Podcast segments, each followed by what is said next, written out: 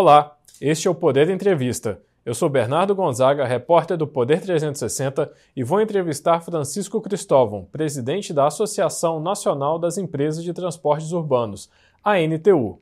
Cristóvão é engenheiro civil e também preside o Sindicato das Empresas de Transporte Coletivo Urbano de Passageiros de São Paulo e é vice-presidente da Associação Nacional de Transportes Públicos. Além disso, é integrante do Conselho Diretor da CNT, Confederação das Empresas de Transporte. Cristóvão, obrigado por ter aceitado o nosso convite. Eu que agradeço e espero ter a oportunidade de discutir com vocês aqui hoje alguns aspectos é, extremamente relevantes para o nosso setor. Agradeço também a todos os web espectadores que assistem a este programa.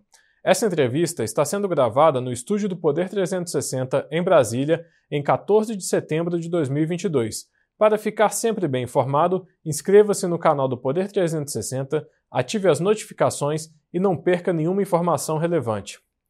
Eu começo essa entrevista, Cristóvão, perguntando: hoje, poucas cidades brasileiras contam com algum tipo de subsídio ao transporte público.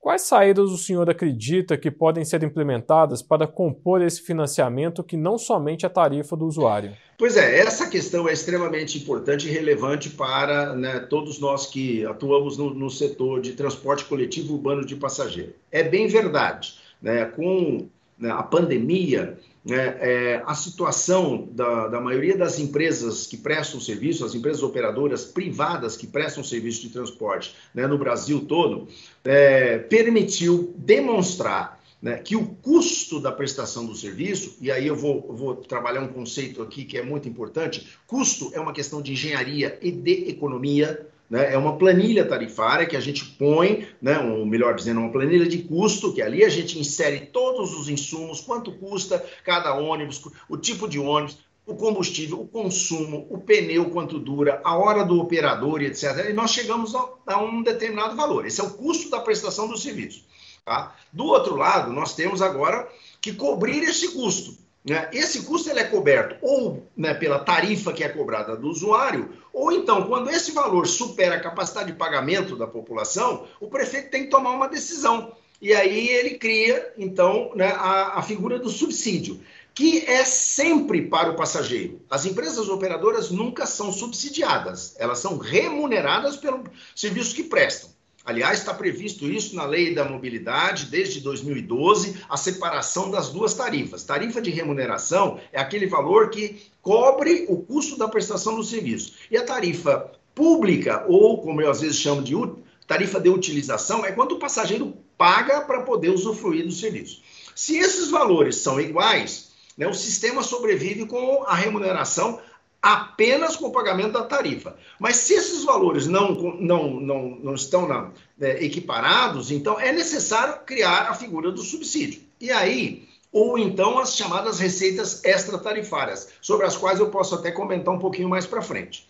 Mas o que, que aconteceu? Com o advento da pandemia, né, é, nós, essa, a situação ela, ela ficou muito clara porque as empresas conseguiram demonstrar uma questão que já vinham, com a qual já vinham trabalhando há bastante tempo, que era a queda de demanda, né? seja porque os passageiros optavam por outros modos de deslocamento, às vezes compravam um carro velho, às vezes compravam uma moto, às vezes faziam carona solidária, enfim, mas nós vínhamos perdendo gradativamente né, a demanda. Com a pandemia, nós chegamos às vezes a perder 70%, 80% da demanda comparado com o período da pré-pandemia. E as empresas não tinham como continuar prestando serviço, né? E aí, então, recorreram né, às prefeituras, que normalmente é quem contrata o serviço né, urbano de passageiros, e, e, demonstraram para os prefeitos que, olha, a, com essa remuneração nós não temos como continuar prestando o serviço. Vale a pena a gente lembrar de duas questões que são extremamente importantes aí. Nós estamos num período eleitoral né, a eleição para prefeito em 2020. E aí, seja porque os prefeitos eram candidatos à reeleição ou porque queriam fazer seus sucessores, eles não permitiam que as empresas reduzissem a frota e fizessem uma adequação de oferta e demanda.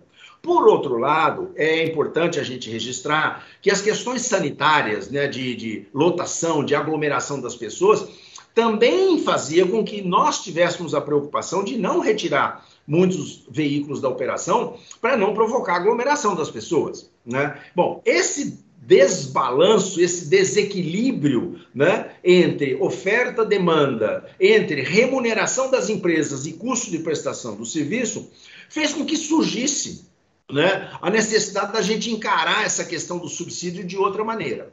Antes da pandemia, nós tínhamos São Paulo, Curitiba e Brasília, que eram os exemplos que a gente dava para mostrar a necessidade de subsidiar né, os seus sistemas de transporte urbano. Hoje, nós estamos com mais de 250 cidades já subsidiando, seja para cobrir gratuidade, né, de idoso, de deficiente, de estudante, de, enfim, todos aqueles que têm né, o benefício de poder utilizar o sistema de transporte sem ter que pagar a passagem, né, ou a, né, aqueles que né, é, acabam usando da gratuidade para fazer né, as chamadas integrações. Então, o passageiro às vezes paga uma única passagem, mas pode, durante um período de tempo, aqui em São Paulo são três horas, fazer até quatro transferências sem a necessidade de pagar né, é, mais uma passagem. Isso é extremamente importante, facilita muito o planejamento do sistema, a racionalidade da, da, das linhas, da operação das linhas, etc. Mas, certo? uma coisa precisa ficar bem claro. Né? Essa questão de imaginar que o usuário né, tem a condição de continuar arcando sozinho com o custo da prestação do serviço, não é mais possível. No mundo inteiro, né, já se pratica essa questão do subsídio. No Brasil demorou muito para chegar, mas agora nós estamos diante de uma nova realidade e, para nossa satisfação, nós operadores, né, há uma mudança de consciência, há uma mudança de visão, de entendimento de que né, há necessidade ou de subsidiar os sistemas de transporte ou de se desenvolver aquilo que nós denominamos receitas extratarifárias. Nesse sentido, a NTU contratou um estudo com especialistas e que foi, inclusive, apresentado por ocasião do seminário né, realizado na, na, segunda semana de agosto, o seminário nacional nosso, né, junto com a Latibus, é, e que nós é, conseguimos né, é, que o, o estudo mostrasse oito possibilidades de receitas. Todas elas, umas mais, outras menos, dependem né, de decisões políticas e algumas até legais, legislativas, projetos de lei que têm que ser submetidos para que isso possa né, é, é, se tornar uma receita. Aí nós estamos falando, seja de pedágio urbano, taxa de congestionamento, cobrança de estacionamento né, na via pública. Não tem sentido né, você investir né, para construir é, ruas e avenidas e depois permitir que o automóvel use um pedaço do espaço né, da via para ficar parado o dia todo. Né? Então, isso tem que ser cobrado e, de preferência, esse recurso ser revertido para um fundo de transporte, de tal maneira que né, isso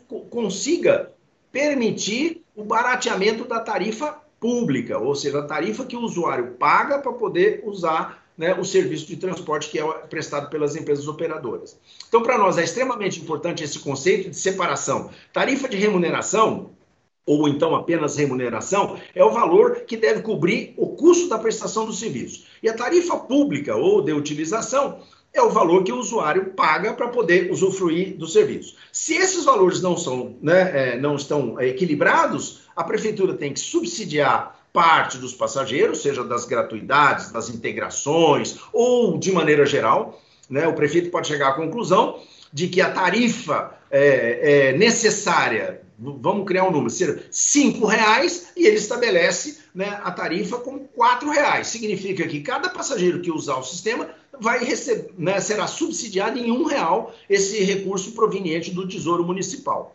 Né? Essa é uma forma também é, que está acontecendo nesses novos municípios que passaram a praticar a questão do subsídio. Perfeito. Cristóvão, eu gostaria de entrar é, mais nesse assunto da, de receitas é, extraordinárias para financiar o transporte público, porque foi um tema muito debatido na Latibus 2022, da qual o senhor participou também. É, e, eu queria saber, assim, dessas medidas, é, se vocês já chegaram a apresentar para a frente dos prefeitos e quais delas têm tido maior aceitação é, entre as prefeituras, enfim, se, qual, quais delas que são mais debatidas é, em relação aos prefeitos? Não, como eu disse, né, o estudo foi concluído e foi apresentado no, no, no seminário, né, na, na, segunda semana de agosto. Nós estamos agora na segunda semana de setembro, então está muito recente ainda, né? É, para que a gente possa já fazer uma avaliação de como os prefeitos né, entenderam a possibilidade né, de usar né, esse instrumento de tarifa, ou de receita, melhor dizendo, extra-tarifária. Né? As fontes não são muito é, inovadoras, se eu posso usar essa expressão. Né? Nós temos exemplos do que acontece em Londres, por exemplo. Lá é um pedágio urbano né, determinada região da cidade, a área mais central de Londres, para você poder circular com o automóvel, você tem que pagar um pedágio. Tem uma outra área também de restrição ambiental. Você, aí é por questões não de tráfego, mas de, de questões ambientais. Para você circular com o automóvel naquela região, você tem que pagar. Né? Todos esses recursos alimentam um fundo de transporte que depois vai ser utilizado para custear o serviço ou até, se sobrar recurso, para poder fazer investimento também. Né? No caso de Nova York, né, existem outras, outros sistemas. Né? Lá, numa determinada região, por exemplo, há, há um acréscimo na conta né, de é, telefone. Então, as empresas, na conta de telefone, pagam um valor a mais né, para de novo, esse recurso é direcionado para um fundo de transporte para poder subsidiar né, é, passageiro de, de renda, né, de baixa renda, que usa o transporte coletivo urbano de passageiro. Por que, que a cidade? É, Paris tem um exemplo muito interessante. Paris é, cobra 2,7% da, da folha de pagamento. Né? Então, lá não tem o vale transporte, então as empresas não é, é, é, ajudam os passageiros, como aqui nós temos né, o Vale Transporte, as empresas cedem o Vale Transporte, o passageiro paga né, 6% no máximo né, do seu salário e a diferença, a, a, a empresa empregadora arca com essa diferença. Lá em Paris, então, é 2,7% da folha de pagamento e é muito interessante. Se a empresa tem 10 empregados, tem uma folha menor, esses empregados usam menos o transporte coletivo, portanto, paga menos do que uma empresa que emprega mil pessoas. Né? Então, é uma taxa que está lá, na, sobre, incide sobre a, o valor da folha de pagamento e que vai para um fundo de transporte. Então, essas são possibilidades. Há o caso da cobrança do, do estacionamento em via pública, há o caso da, da taxação né, de uh, serviços é, por aplicativos, por exemplo, né, e outros que tais. Há é, em Nova York também uma, uma taxa que é, é para nós aqui funciona o, o, nosso ITBI, que é o nosso imposto de transmissão de bens e tal, né? Quando acontece, então tem que recolher uma taxa né, para a prefeitura. Né? Lá em Nova York, um percentual dessa taxa vai para o fundo, tudo isso para constituir um montante de recursos para poder ajudar a custear a prestação do serviço porque há plena consciência de que não tem como transferir o, o, custo total, que é caro, é caro aqui, é caro em qualquer lugar do mundo, única e exclusivamente para o passageiro. Ele não, ele não consegue arcar com todo esse custo. Por isso é que é necessário que o governo, né, que a prefeitura, né, ajude nisso. E o que, que justifica a prefeitura fazer isso? É que quando ela incentiva o transporte coletivo, ela está criando uma política pública de melhor utilização do espaço viário. Todo o investimento que é feito em ruas, avenidas, em sinalização horizontal e vertical, é feito para o automóvel e é feito para o transporte coletivo. Mas quem mais se beneficia desse investimento é o transporte individual. E ele não paga nada para isso. Né? É o transporte individual que congestiona as vias públicas. Né?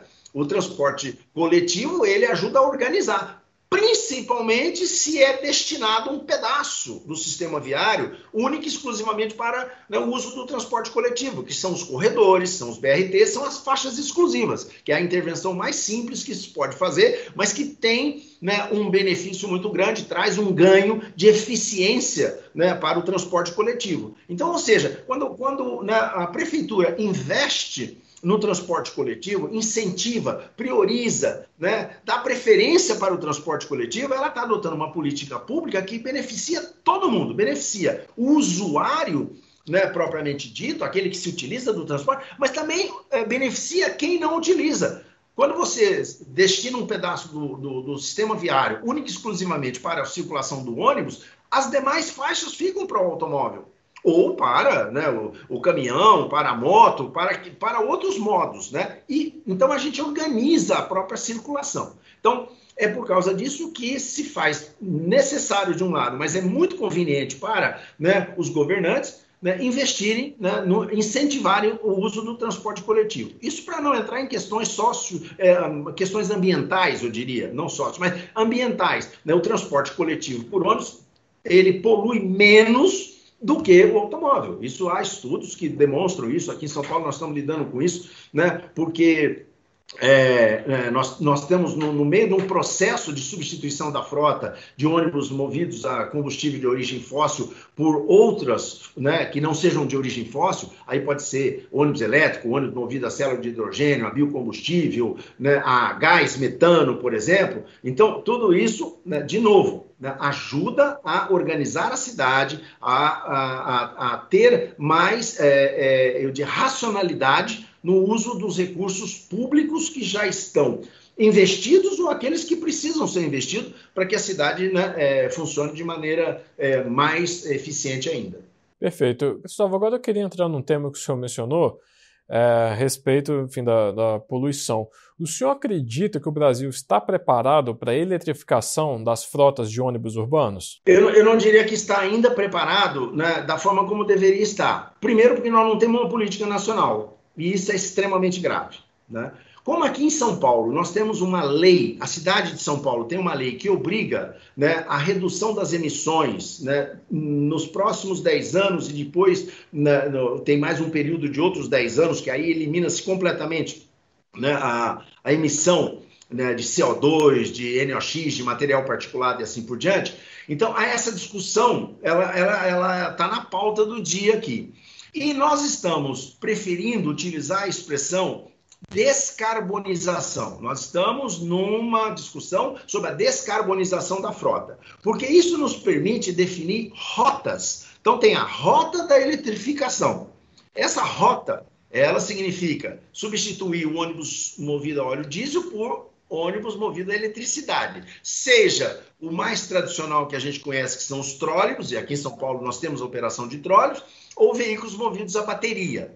Uma, uma outra rota é a rota dos biocombustíveis. E aí nós temos, por exemplo, o HVO, que é um combustível, é, é, ele, ele, é, ele é criado a partir do, do biocombustível normal que a gente já tem aqui, mas ele é, ele é hidrogenado, né? e aí surge um novo combustível que substitui o óleo diesel sem a necessidade de fazer nenhuma adaptação nos motores. É, é uma outra rota de biocombustível. Nós temos a célula de hidrogênio que antes, essa experiência já foi feita aqui em São Paulo, né, muito tempo atrás, nós tivemos um ônibus, inclusive, é, que, que, movia com motor elétrico, só que a eletricidade era, era produzida por célula de hidrogênio. Isso significa pegar o H2, né, é, inclusive o H2 da água, né, separa o hidrogênio do H2, esse H2 passa por películas e tal, e aí um processo né, eletroquímico, é, né, é, ele produz a, a, eletricidade. Ele separa os íons e produz eletricidade. Isso é, vai alimenta uma bateria, depois uh,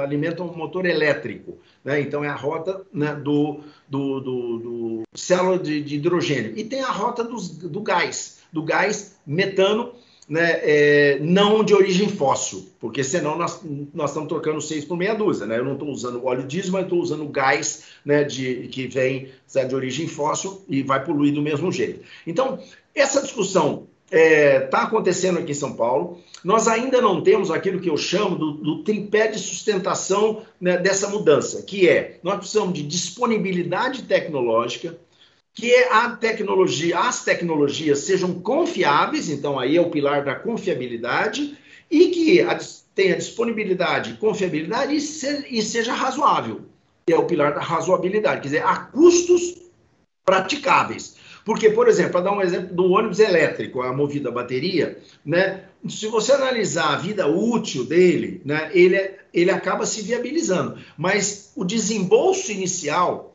é três vezes maior do que o desembolso para um veículo equivalente movido a, a, a óleo diesel, para dar números. Né? Enquanto nós estamos falando de um ônibus padrão né, que custa né, 800 é, mil reais, nós estamos falando de um ônibus padrão elétrico que custa 2 milhões e meio.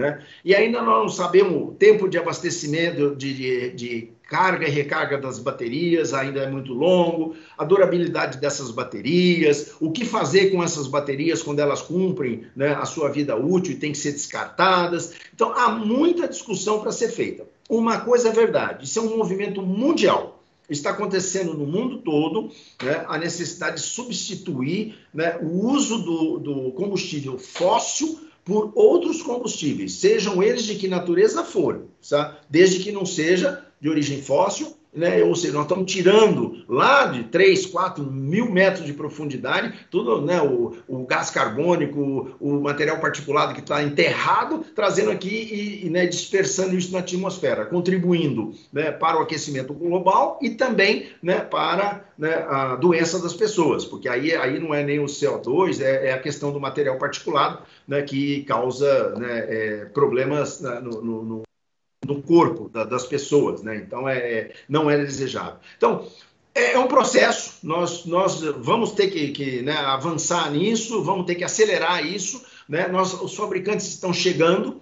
Né? Hoje nós temos já empresas instaladas no Brasil produzindo ônibus elétricos. Né? Nós temos aqui a BID, que está em Campinas, temos a Eletra aqui em São Bernardo do Campo, com capacidade de produzir até mil ônibus né, por ano. Né? Tem a Heiger, que está chegando, parece que está instalando uma fábrica em Fortaleza, né? e outras, outras iniciativas que né, estão acontecendo. A Marco Polo acabou de desenvolver o seu ônibus elétrico. A Marco Polo, que é uma tradicional encarroçadora, agora ela está desenvolvendo desenvolveram um ônibus completo, chassi, carroceria, powertrain, certo? Né, produzindo um ônibus elétrico. Então, nós, é, é, esse assunto aí para responder muito objetivamente né, a sua pergunta, certo? é uma realidade, é, não tem como fugir dela e é só uma questão de fazer com competência e seriedade. Mas, infelizmente, nós precisaríamos de estar discutindo uma política nacional. Quer dizer que os, os, esforços e iniciativas que estivessem acontecendo, estão acontecendo em São Paulo, eles sirvam para outros estados, para outras localidades, e não do jeito que está. À medida que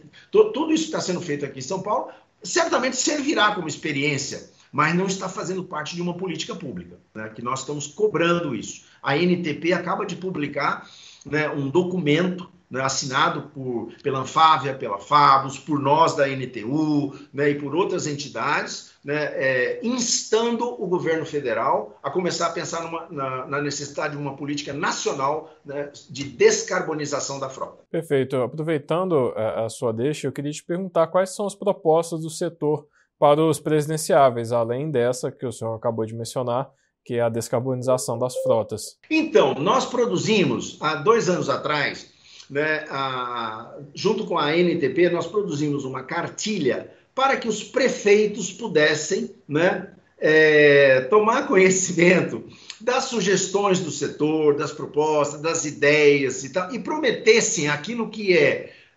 necessário, factível, viável né, e importante né, para a população.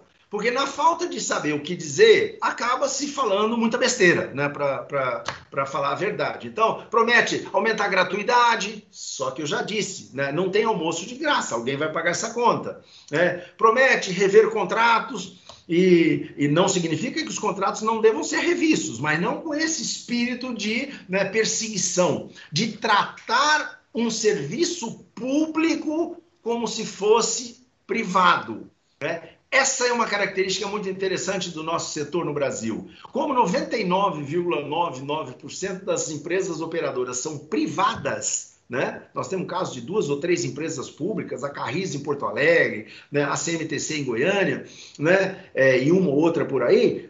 O resto tudo é privado. Isso permitiu com que né, as autoridades e até os formadores de opinião considerasse o transporte coletivo urbano de passageiro como um negócio, algo que a iniciativa privada possa fazer no mercado livre sabe? estabelecendo preço, estabelecendo né, tipos de serviço diferente, e não é nada disso. Né? O serviço público de transporte coletivo urbano ele é regrado, regulamentado, ele sempre é objeto de licitação, né? ele, ele gera um contrato de concessão, que é, são contratos extremamente rígidos, inclusive, né? e que estabelece ali a forma de operar. Né? As empresas não têm flexibilidade para poder criar coisas novas, fazer política de preço, né? é, criar serviços novos, utilizar veículos é, de maneira que. É, fazer experiência com veículos diferentes. Não, está tudo regrado. Tudo está estabelecido num contrato e as empresas são obrigadas a cumprir aquele contrato, e se não cumprir, elas são penalizadas. Né? Isso tira totalmente a flexibilidade das empresas. Então, às vezes é difícil entender né, que uma empresa privada né, ela esteja prestando um serviço público e por isso ela, a leitura que se faz é como se ela devesse ser vista como uma empresa pública, mas assim não é, né? e não tem sido ao longo do tempo. Então, muitos prefeitos, né, é, durante a campanha, promete mundos e fundos, depois não tem condição de cumprir, aí começa a, a, exigir que, coisa das empresas privadas que elas não têm condição de fazer, ou então para fazer aquilo o custo do transporte sobe, e aí o prefeito não quer né, é, aumentar a tarifa para o né, seu munícipe, então gera uma confusão muito grande que não leva a lugar nenhum.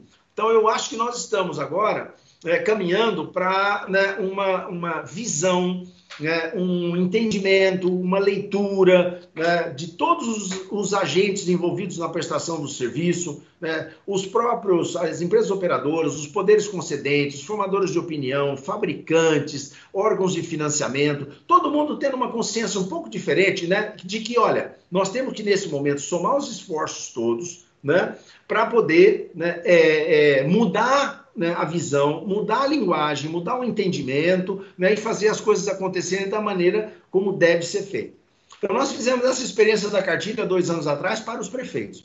Agora, nós fizemos uma outra cartilha. Não foi nenhuma adaptação da cartilha anterior, não. Né? A NTP, com, a, com algumas sugestões nossas lá da NTU, produziu uma nova cartilha, agora dirigida aos parlamentares, aos governadores e até aos senadores, né? quem está quem tá, quem tá participando né, da, da, do processo eleitoral aí agora, né? E com também recomendações, conceitos que precisam ser praticados, etc. Do ponto de vista dos presidenciáveis, né?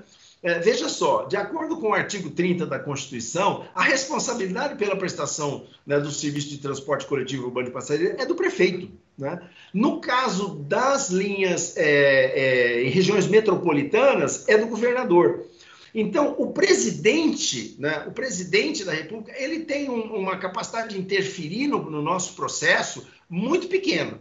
O que não significa, por exemplo, que a CNT né, não tenha produzido um documento né, que está entregando a todos os candidatos, né, já entregou ao candidato é, Luiz Inácio Lula da Silva e vai entregar aos demais candidatos, né, com algumas recomendações, sugestões, né, mais voltadas para o campo da infraestrutura, a necessidade de que o governo federal comece né, a participar de novo né, do investimento e do custeio. Né? Para isso, né, nós temos, por exemplo, que não há nenhum impedimento do governo federal né, na, na, no, no, no, no, fornecimento de recursos ou liberação de recursos para que os municípios possam fazer corredores de transporte, faixas exclusivas, terminais de integração, né, estudos de rede de transporte né, com recursos federais, coisa que não, o governo federal não tem feito. Né? No caso ainda, né, por exemplo, no caso dos metrôs, né, aí que o, que o governo federal tem a condição, porque o metrô é muito caro. Qualquer metrô é muito caro. Né? Então, há necessidade que o governo federal participe dos investimentos, sim.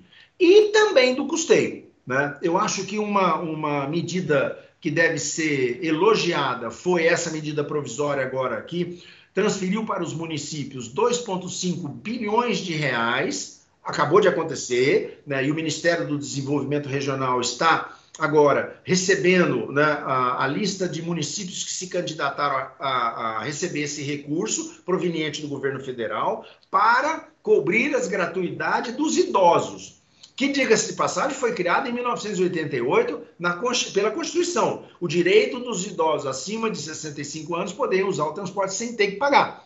Bom, criaram o direito, mas não criaram né, a, a obrigação de quem ia arcar com esse custo aí. Agora, essa medida do governo, essa medida provisória do governo federal, de certa forma, é, da, traz uma demonstração de que o governo federal se deu conta de que tem que participar sim, né, do custeio. E nós temos ainda, tramitando no Congresso Nacional, o chamado o PINAMI, que é o Plano Nacional de Assistência à Mobilidade do Idoso, né, que vai destinar 5 bilhões de reais durante três anos. É o que está previsto na, no projeto de lei que já passou no Senado e que está agora na Câmara Federal aguardando. Né? Esse ano é um ano complicado, é um ano eleitoral.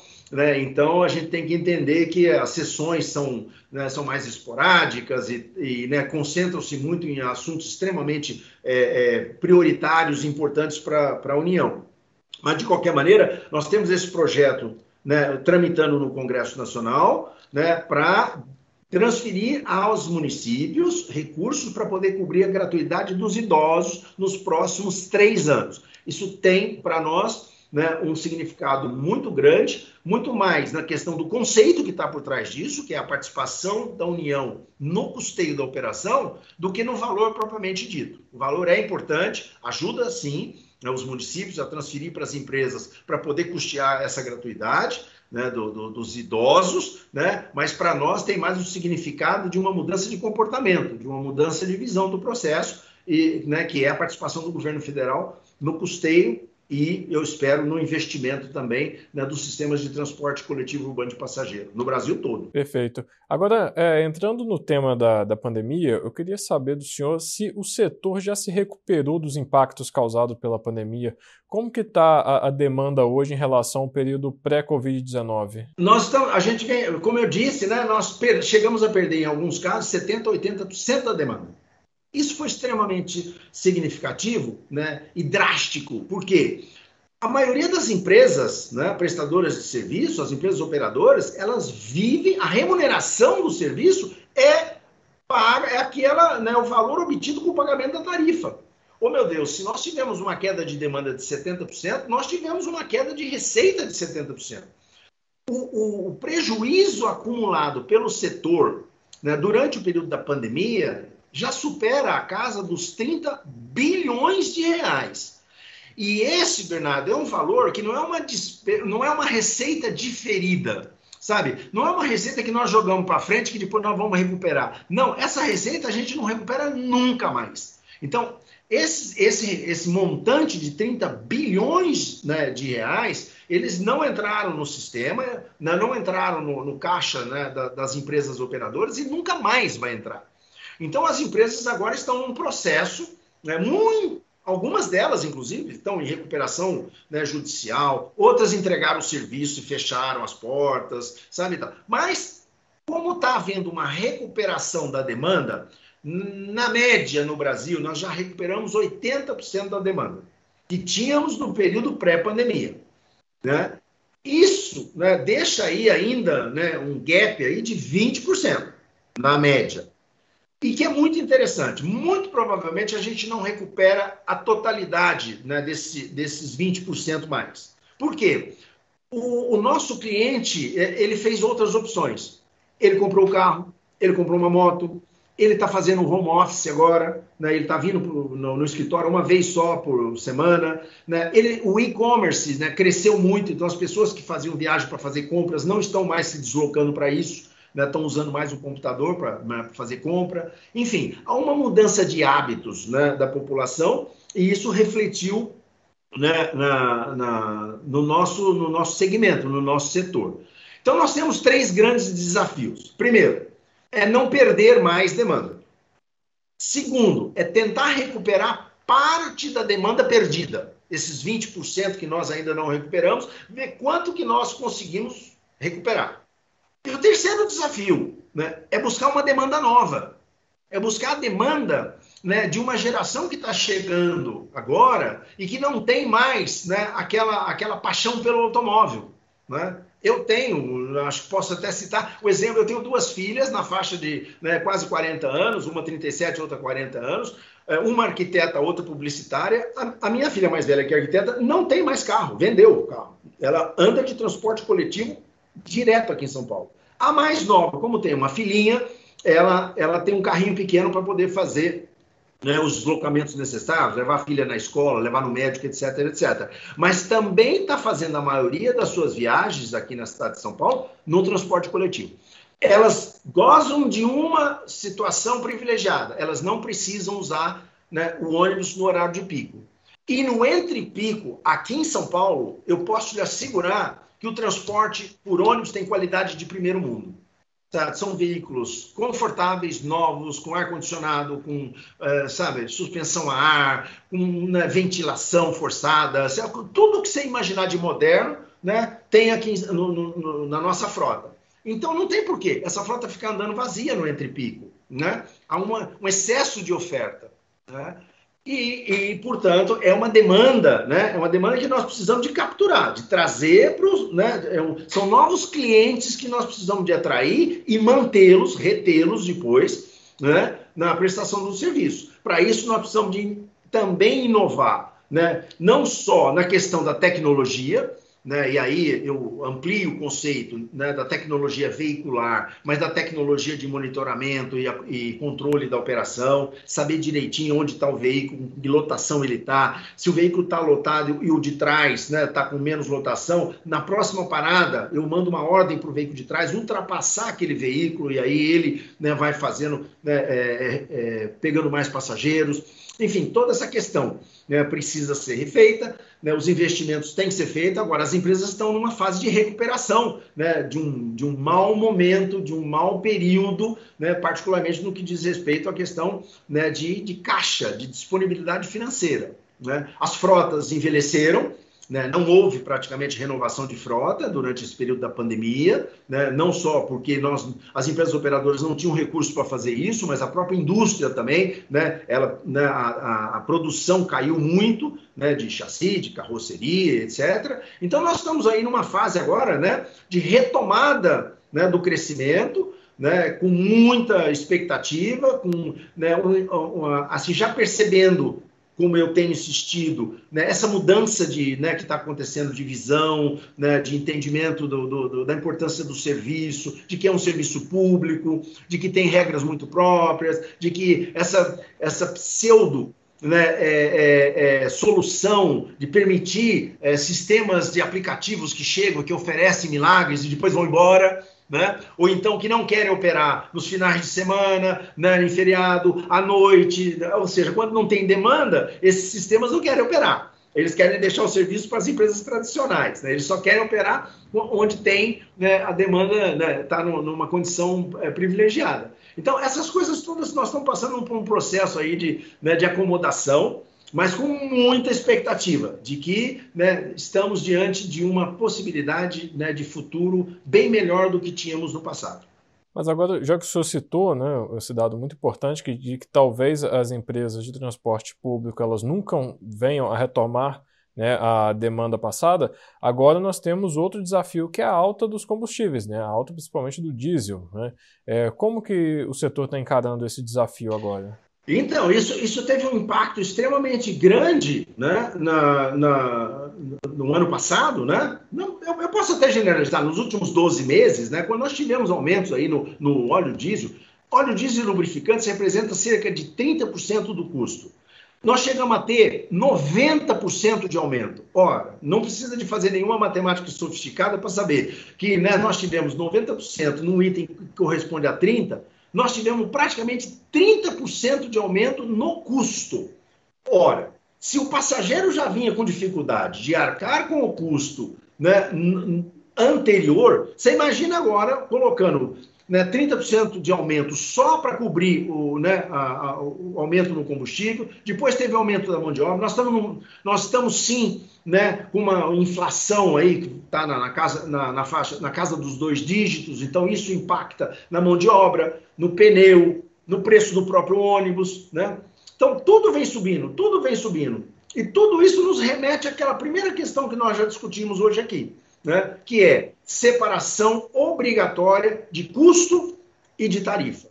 Custo é engenharia e a economia, é uma planilha, isso tem um valor. Tarifa é uma questão política social. O prefeito decide, certo? Quanto que ele quer transferir para o usuário e quanto que ele né, aporta, ou de recursos provenientes do tesouro ou de fontes extra né, tarifárias que ele pode criar, e o estudo da, da NTU está né, tá aí à disposição para quem quiser ali fazer uma análise, verificar né, quanto que se consegue obter né, com essa ou com aquela medida para poder né, criar um fundo de transporte e ajudar no custeio da operação. Perfeito. Agora, sobre a guerra na Ucrânia, quais, quais foram as consequências desse conflito para o setor, além do, dos combustíveis? É, faltou alguma importação de peças, por exemplo? Não, segundo a indústria, nós tivemos algum impacto, sim, com aquela, aquela questão dos chips, né? Então, né, teve um atraso na produção de chassi né, da, dos ônibus, né? É, os motores né, precisam né, desses componentes né, na, no, no, seu, né, para poder, para poder, inclusive, pegar o motor e botar no chassi, pegar o chassi com o motor e, e, botar uma carroceria em cima. É assim que a gente faz aqui no Brasil, né?